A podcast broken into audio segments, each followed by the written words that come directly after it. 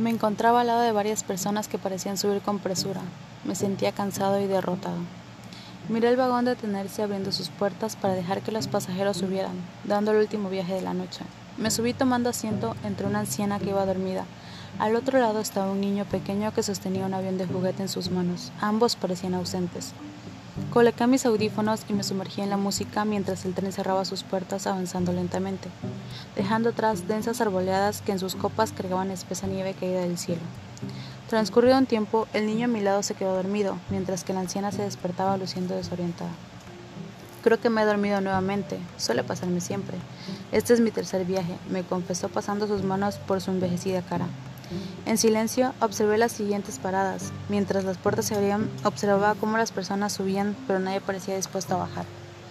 La mayoría parecía dormilada. Algunos leían, otros comían en silencio o hablaban entre ellos, como lo hacíamos la anciana y yo.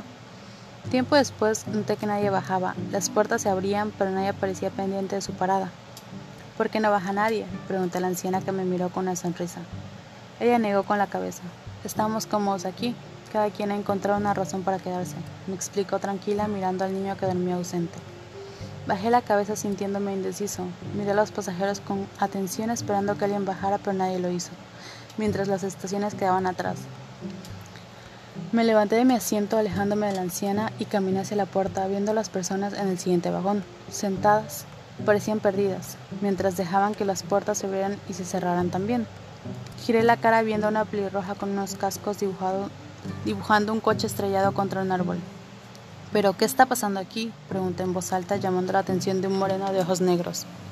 Él frunció los labios haciéndome un ademán para que me callara. Caminé hacia las ventanillas del vagón.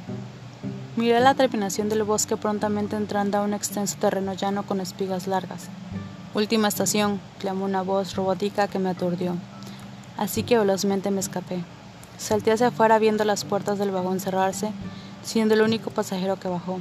Observé el tren perderse en la lejanía y desaparecer entre las largas plantas de espigas. Caminé por el andén y en las paredes encontré recortes de periódicos e inmediatamente reconocí a la pelirroja capturada en un accidente automovilístico. También vi el moreno de ojos negros en un catastrófico incendio departamental que contenía caras conocidas que se encontraban en el vagón. Alterado y asustado, corrí hacia la puerta, abriéndola bruscamente. Entonces vi la luz despertando así de mi sueño y observé las caras sonrientes de los médicos que me veían.